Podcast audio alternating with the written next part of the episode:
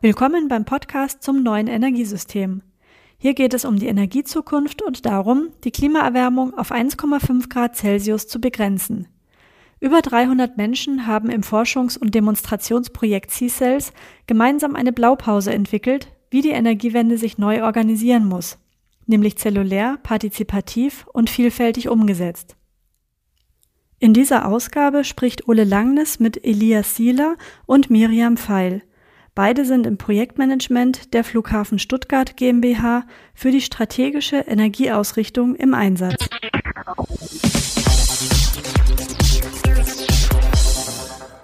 So, guten Tag. Heute zu einer neuen Folge von unserem C-Sales Podcast. Ich freue mich besonders, heute begrüßen können Miriam Feil und Elias Sieler. Ähm, beim Flughafen denkt man ja erstmal an ein, vor allen Dingen daran, dass die Flugzeuge viel Energie verbrauchen. Aber tatsächlich ist es eben auch so, dass der Flughafen selber als Infrastruktureinrichtung hier äh, eben sehr viel Energie verbraucht. Und äh, der Flughafen Stuttgart ist, glaube ich, in dieser in der Hinsicht auf Nachhaltigkeit, was die Energie betrifft. Insofern fange ich, starte ich gleich mal mit der ersten Frage ähm, an Elias. Was hat denn der Flughafen mit Energiewende überhaupt zu tun? Ja, also wie du schon gesagt hast, wir beschäftigen uns schon sehr lange mit dem Thema Energie und auch Energiemanagement, ähm, einfach aus Effizienz und letztendlich natürlich auch aus Kostengründen. Und äh, jetzt äh, die Energiewende so als gesellschaftspolitisches Vorhaben ähm, ist natürlich für uns als Betreiber der öffentlichen Infrastruktur, also unsere Gesellschaft, das sind das Land Baden-Württemberg und die Stadt Stuttgart, äh, ist natürlich ein Vorhaben, wo wir natürlich direkt gefördert sind. Und ähm, ja, dazu kommt, dass wir dann eben mit unserem Fairport-Programm uns zum Ziel gesetzt haben, eines äh, einer der nachhaltigsten Flughäfen Europas zu werden. Und äh, was eben bei uns halt auch wirklich sehr interessant ist und äh, natürlich auch gewisse Herausforderungen mit sich zieht, ist, dass wir am Flughafen eben ja sozusagen alle Sektoren äh, hier bei uns vor Ort haben. Also wir sind sowohl der äh, Strom- und Wärmeversorger, wir betreiben auch selber die Netze als Netzbetreiber, wir, wir bewirtschaften die Gebäude hier äh, um den Flughafen. Ähm, wir haben über 10.000 Parkplätze hier vor Ort. Wir sind Ladeinfrastrukturbetreiber von mittlerweile über 200 Ladepunkten und haben zu guter Letzt natürlich auch eine eigene Flotte. Das heißt, wir haben eben alle Bereiche hier äh, vor Ort und das macht das Ganze natürlich auch interessant. Wie wird sich denn Bedarf und Erzeugung in der Zukunft entwickeln, Elias? Ja, das ist natürlich ein wichtiges Thema. Ähm, um die Frage zu beantworten äh, und natürlich auch die Frage, was wir dann letztendlich tun müssen, um unsere Klimaziele zu erreichen, haben wir uns einen äh, Masterplan Energie und Klima aufgesetzt und da wirklich dezidiert geschaut, äh, was, wie wird sich, wie werden sich die Rahmenbedingungen entwickeln, äh, wie entwickelt sich äh, das hier bei uns vor Ort und äh, was wird, was wir tun müssen letztendlich, was sind die Maßnahmen und da kann man auf jeden Fall sagen, wir haben auf der einen Seite den Gebäudebereich, wo der Energiebedarf wirklich deutlich äh, runtergehen wird zukünftig, einfach durch äh, Sanierungen, durch Effizienzsteigerungen. Das heißt, wir haben da einen geringeren Strom- und Wärmebedarf. Ähm, und auch im Verkehrs- oder Kraftstoffbereich äh, kommen wir deutlich runter, einfach hauptsächlich durch die Elektrifizierung und den Effizienzsteigerungen, die damit einhergehen. Und auf der anderen Seite haben wir jedoch die, das Thema E-Mobilität als Ganzes, also vor allem die öffentliche E-Mobilität, die natürlich für, ein, für eine deutliche Steigerung äh, beim Strombedarf äh, führt. Also das ist, sind Energiebedarfe, die heute nicht in unserer Bilanz sind. Äh, die Kraftstoffverbräuche von Passagieren zum Beispiel, die jetzt hier äh, ja heute nicht tanken, aber zukünftig bei uns laden. Und das führt dazu, dass wir unterm Strich äh, in der Zukunft einen höheren Energiebedarf haben, vor allem natürlich im Strombereich. Ja, äh, bei Fahrzeugen, vielleicht kannst du das nochmal erläutern. Elektromobilität ist ja klar, dass man erstmal dran denkt, dass die, die Fluggäste, die mit dem Fahrzeug kommen äh, oder dann auch wieder wegfahren, dass das in Zukunft eben eher Elektrofahrzeuge sein werden als Verbrennungsmotoren. Aber ich glaube, du meintest mit Mobilität ja auch noch etwas anderes, die, die zu elektrifizieren, oder? Genau, also vor allem unseren Fuhrpark natürlich. Also äh, hier am äh, Vorfeld. Wir haben natürlich äh, zahlreiche Spezialfahrzeuge, sei es die Passagierbusse oder die Gepäckschlepper, äh, vieles weiteres Equipment, das wir eigentlich konsequent jetzt elektrifizieren. Man muss dazu sagen, wir haben natürlich auch ideale Voraussetzungen. Also zum einen haben wir relativ kurze Wege. Ähm, wir haben ja nur eine Start- und Landebahn. Äh, insofern bietet sich das natürlich an. Das heißt, ich kann kleine Batterien verbauen, habe dementsprechend auch äh, de, einen geringen CO2-Fußabdruck. Und äh, zum anderen haben wir hier in Stuttgart ja Nachtflugverbot. Das heißt, äh, wir haben natürlich auch viel Zeit, um dann entsprechend die Fahrzeuge nachzuladen. Und deswegen ist das da unsere Strategie, äh, hier konsequent zu elektrifizieren. Und äh, ja, das bringt natürlich wirklich im Vergleich zu den herkömmlichen betriebenen Fahrzeugen wirklich nicht nur im Bereich äh, Klimaschutz Vorteile mit sich, sondern natürlich auch noch Lärm, ähm, den Schutz vor Mitarbeiter, vor Abgase und so weiter. Also das äh, ja, ist natürlich ein zentraler Punkt von unseren Klimaschutzanstrengungen. Mhm. Wie viele Fahrzeuge habt ihr schon elektrifiziert in diesem Vorfeld? Und bis wann ist es dann vollständig elektrifiziert? Gibt es da Pläne? Ja, also wir sind jetzt bei circa knapp 40 Prozent äh, Elektrifizierung. Ähm, beim Abfertigungsbetrieb ist tatsächlich die vollständige Elektrifizierung das Ziel in den nächsten, ja, es sind noch gut 15 Jahre. Ähm, allerdings Gesamtfahrzeugpool. Wir haben natürlich auch Themen wie Winterdienstfahrzeuge, wo Stand heute eine Elektrifizierung noch nicht absehbar ist. Die haben je nach äh, Schneefalleinsatz äh, Einsatzzeiten von ein paar Tagen im Jahr. Da ja, gibt es einfach noch keine Technik dafür, die da sinnvoll eingesetzt werden kann. Insofern äh, muss man da mal schauen, wie was sich da noch entwickelt und tut. Aber so bei dem Kernabsatz, bei dem Kernbereich, äh, da sind wir mit circa 40 Prozent ganz gut dabei. Okay, interessant. Also ihr habt äh, eigentlich ganz gute Bedingungen oder ihr schafft gute Bedingungen auch, hier Flexibilität von, von Bedarf, um Flexibilität zu haben, um Bedarf und Erzeugung auch gut auszugleichen. Was ist denn weiter notwendig von Flughafenseite dazu? Ja gut, ähm, wir haben natürlich die Bedarfsseite auf der einen Seite, die Erzeugungsseite kommt auch noch dazu. Hier planen wir natürlich deutliche, einen deutlichen Ausbau der Eigenerzeugung, insbesondere der Photovoltaik. Das ist hier so unsere maßgebliche Eigenerzeugungstechnik. Äh, hier planen wir von derzeit ca. 2,2 Megawatt Peak ähm, bis 2050 auf 27 Megawatt Peak äh, die Eigenerzeugung auszubauen. Das entspricht nahezu unserem gesamten Potenzial. Und im Zuge dessen ist natürlich auch ein Ausbau der Speicherkapazitäten nötig, also sowohl thermisch als auch batterieelektrisch. Ähm, einfach weil wir in Zukunft äh, zum einen natürlich Überschüsse produzieren an Eigenerzeugung. Äh, das ist das eine. Und zum anderen kommt natürlich mit der E-Mobilität auch ein gigantischer Leistungsbedarf äh, rein in unser Stromnetz. Also um das mal zu verdeutlichen mit ein paar Zahlen. Wir haben momentan einen Strombezugspeak von circa 7 Megawatt. Und bereits heute haben wir eine installierte Ladeleistung von über 4 Megawatt. Und äh, wir sind ja eigentlich bei dem Ausbau der Ladeinfrastruktur noch ganz am Beginn. Also der große Rollout kommt eigentlich erst noch. Auch das Thema High Power Charging äh, kommt erst noch. Das heißt, hier kommt wirklich noch ein gigantischer Leistungsbedarf auf uns zu was sich aber grundsätzlich erstmal ganz gut mit der Eigenerzeugung verträgt. Aber trotzdem muss ich natürlich ähm, das Ganze auch unter einen Hut bringen. Das heißt, es reicht nicht nur einfach hier die Anlagen hinzustellen, sondern äh, ich muss auch eine entsprechende Steuerung dahinter haben. Also das heißt, das Thema Smart Grid äh, wird immer bedeutsamer und in dem Zuge natürlich auch als Schlüsselfaktor äh, die Flexibilität. Danke, äh, danke Elias. Das ist ja wirklich sehr beeindruckend, was der Flughafen schon gemacht hat. Aber auch was auch klar ist, da sind natürlich noch eine Menge Herausforderungen äh, in, in, in der Zukunft, die ihr zu wuppen habt. Miriam, du hast dich ja in dem Projekt dann auch in der Umsetzung darum gekümmert. Was bedeutet denn das genau, die, die Frage Flexibilität im Zusammenhang mit Energieerzeugung und Verbrauch? Genau, wie Elias schon gesagt hat, ähm, haben wir ja durch den hohen Ausbau an erneuerbaren Energien einfach Zeitpunkte, in denen wir fast doppelt so viel selber produzieren, als wir tatsächlich in dem Moment brauchen.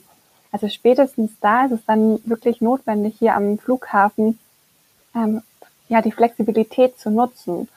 Und ähm, wir haben natürlich einerseits äh, die Anlagen, also das heißt ähm, Speicher, in denen wir überschüssig produzierten Strom oder Wärme zwischenspeichern könnten. Und auf der anderen Seite natürlich auch die Verbraucher. Also wie schon das Beispiel mit der Elektromobilität. Ähm, gezeigt hat, ein Großteil der Elektroautos werden hier am Flughafen deutlich länger stehen, als sie tatsächlich fürs Laden brauchen. Sei es die Mitarbeiter, die den ganzen Tag arbeiten oder natürlich die Fluggäste. Und dann gibt es da natürlich ein Flexibilitätspotenzial, dass man die Ladevorgänge zeitlich zu Zeiten hin verschiebt, ähm, bei denen eine, ja, eine Überproduktion durch die PV-Anlagen beispielsweise ähm, eh vorhanden ist. Und ähm, wir haben das Ganze auch schon in einem Simulationstool ähm, mal untersucht, ob das überhaupt so umsetzbar ist, wie wir uns das vorstellen und haben dort sozusagen einen digitalen Zwilling von unserem Energiesystem abgebildet, also mit allen Anlagen, mit allen Verbrauchern und Erzeugern und haben dort geschaut, ob ähm, ja das sowohl heute als auch 2050 ähm, funktionieren kann. Und die Simulation hat einfach gezeigt, wenn wir die Flexibilität zu nutzen und weiter ausbauen natürlich, dann ähm, schafft es unser Energiesystem.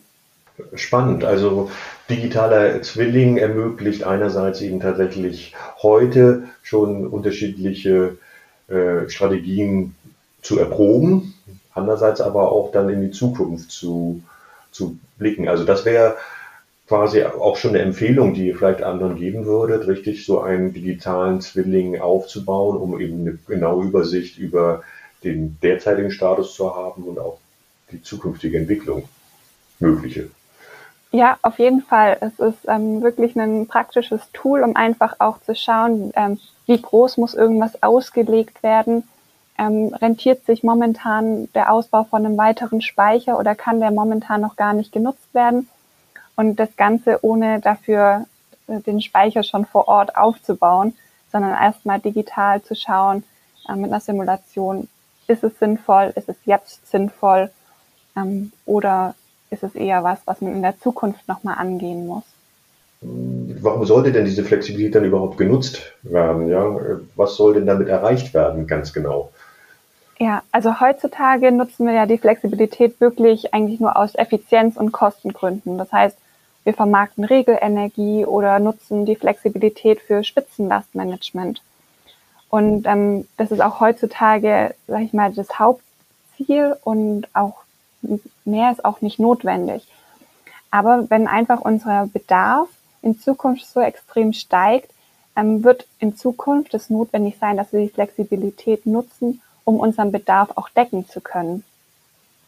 Also das heißt dann auch, dass wir unser eigenes Energiesystem optimieren können, aber auch, dass wir das vorgelagerte Stromnetz entlasten. Was hat denn der Flughafen hierzu in C-Cells untersucht? Ihr habt ja das Bisher haben wir ja etwas allgemeiner geredet und ich verstehe, C-Cells ist quasi ein, ein Projekt, was ihr in eurer langen Reise hin zu einem nachhaltigen Betrieb eines Flughafens hier auch mitgenutzt habt, um eben diese Strategie umzusetzen. Und welche Ansätze von diesen und Ergebnisse könntet ihr denn, werdet ihr denn in Zukunft auch nutzen und auch umsetzen? Wir haben sehr viele unterschiedliche Sachen untersucht. Also einerseits beispielsweise haben wir Wolkenkamerasysteme auf unserem Flughafencampus äh, installiert, um dort einfach zu schauen, wie wir Kurzfristprognosen in der Zukunft erzeugen könnten, ähm, die einfach extrem wichtig sind, wenn wir ähm, Flexibilität nutzen wollen. Und gerade bei den äh, Photovoltaikanlagen ist es einfach entscheidend, ähm, ob eine Wolke kommt und wie sich dann ähm, dadurch die, der Ertrag entwickelt.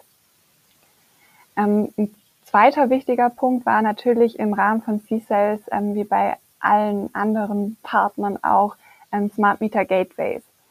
Ähm, wir brauchen einfach Zählerdaten und da ist es natürlich umso entscheidender, dass wir zukünftig das alles sehr ähm, ja, digital haben und ähm, da müssten wir natürlich auch schauen, wie ist denn das hier am Flughafen umsetzbar, weil wir haben natürlich schon eine Infrastruktur aufgebaut. Bei uns läuft alles schon. Es wird sehr viel ähm, gemessen und kann man dann einfach da dort Smart Meter Gateways einbauen.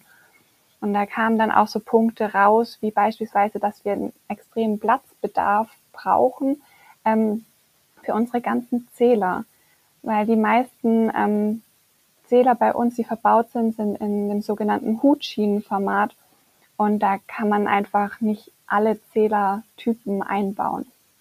Also ich erinnere mich daran, genau, als wir, als ich das besuchen durfte bei euch, dass man letztlich bisher keine intelligenten Messsysteme haben, die in diesem Form, sogenannten Formfaktor, also in der Größe äh, vorliegen, so dass ihr das ohne weiteres sozusagen das bestehende, die, die bestehende Messeinrichtung ersetzen könnt durch dieses intelligente Messsystem. Also eine echte Hürde hin zu einer Digitalisierung auch eures äh, Flughafens und des, des, des äh, Energiesystems hier, weil die intelligenten Messsysteme bisher nicht in diesem Formfaktor, wie sie für die Industrie geeignet wäre, vorliegen. Richtig? Genau, es gibt mittlerweile ähm, einen Hersteller, der im Huchin-Format produziert, aber ähm, da fehlt dann natürlich der Wettbewerb. Also das ist wirklich sehr interessant, dass man plötzlich auf Probleme stößt, die man eigentlich nie erwartet hätte und die eigentlich auch erstmal doch sehr banal klingen, dass es ähm, nicht in einer bestimmten Form vorliegt, also in einer bestimmten Gehäusegröße, ähm, aber dass dann in der praktischen Umsetzung das doch auch sehr behindert. An was ich mich auch erinnert und was ich sehr spannend fand, war eigentlich äh, die, die Flexibilität, die ihr hier mit dem mit der Lüftung umgesetzt habt, mit den Nextkraftwerken auch zusammen. Erzählt mir doch mal bitte darüber noch ein bisschen. Genau, wir wollten ähm, untersuchen, ob wir unsere Bestandsanlagen am Flughafen nutzen können für ähm, Primärregelleistungen. Und ähm, eine ja, herausgearbeitete Flexibilität war vor allem bei den Lüftungsanlagen vorhanden. Deswegen haben wir uns eine Lüftungsanlage ähm, herausgesucht, die den Bereich im Terminal versorgt und haben dort ähm, mit Nextkraftwerke untersucht, ob man da zukünftig auch Regelenergie vermarkten könnte. Ähm, die Herausforderung ist natürlich, es ist eine Bestandsanlage, das heißt, sie ist eigentlich ausgelegt dafür, dass sie diesen Bereich mit temperierter Frischluft versorgt und nicht in erster Linie dafür ähm, dimensioniert wurde, um Flexibilität bereitzustellen. Und deswegen haben wir gesagt, wir möchten gerne so eine Anlage mal testen, dass man einfach sieht, man braucht nicht immer nur neue Anlagen, um Flexibilität generieren zu können, sondern man kann auch, zwar mit ein bisschen mehr Aufwand, ähm, aber man kann auch Bestandsanlagen nutzen, um Flexibilität bereitzustellen und auch in Zukunft dann für ähm, Primärregelleistungen zu vermarkten. Ah ja, spannend.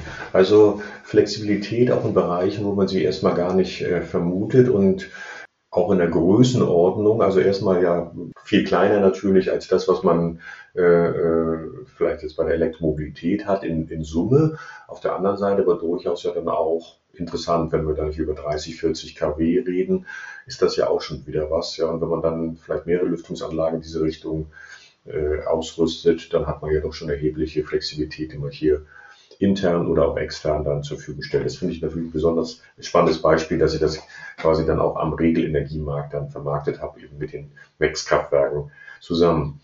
Zum Abschluss würde mich interessieren, würdet ihr nochmal an so einem Projekt, so einem öffentlich geförderten Forschungsprojekt wie C-Cells teilnehmen? Wenn ich Forschungsprojekt sage, ist das eigentlich gar nicht ganz richtig. Es ist ja auch ein, vor allen Dingen und vor allen Dingen ein Demonstrationsvorhaben.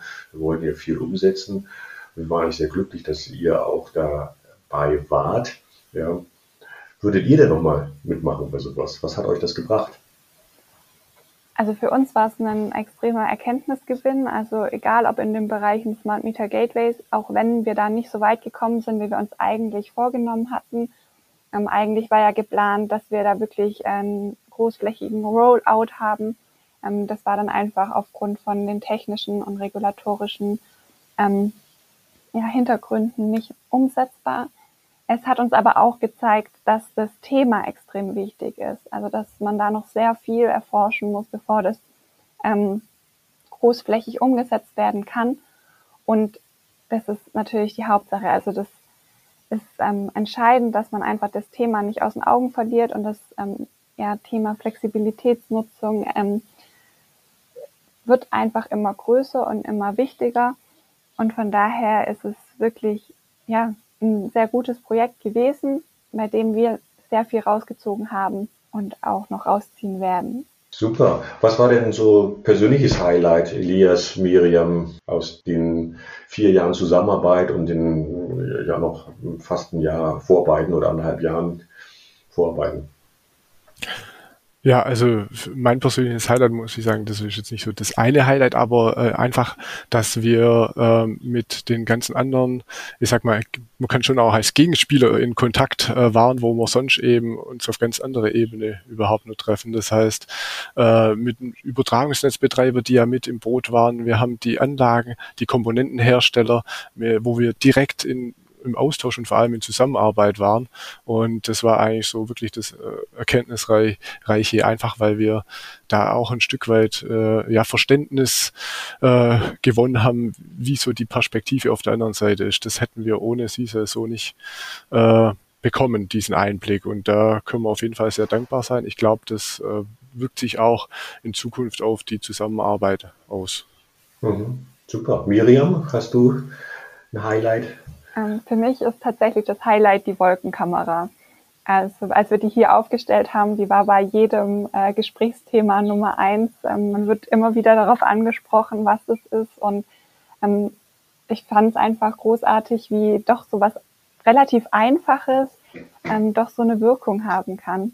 Richtig, ja, und, und so etwas, wo man vielleicht auch vorher gar nicht dran gedacht hat. Also das äh, freut mich sehr zu hören, dass da praktisch so ein Technologietransfer ja von den benachbarten quasi äh, Zentrum für Sonnenenergie und Wasserstoffforschung Baden-Württemberg, die ja diese Wolkenkamera auch wesentlich mitentwickelt haben, hier äh, dann zu euch dann auch äh, passiert ist und wir da eine tolle Anwendung im Rahmen des Projektes dann auch äh, gestalten konnten. Prima, dann danke ich euch ganz herzlich, Miriam, Elias, für dieses spannende Interview und äh, sag allen Zuhörern, stay tuned. Das wird nicht die letzte Folge sein.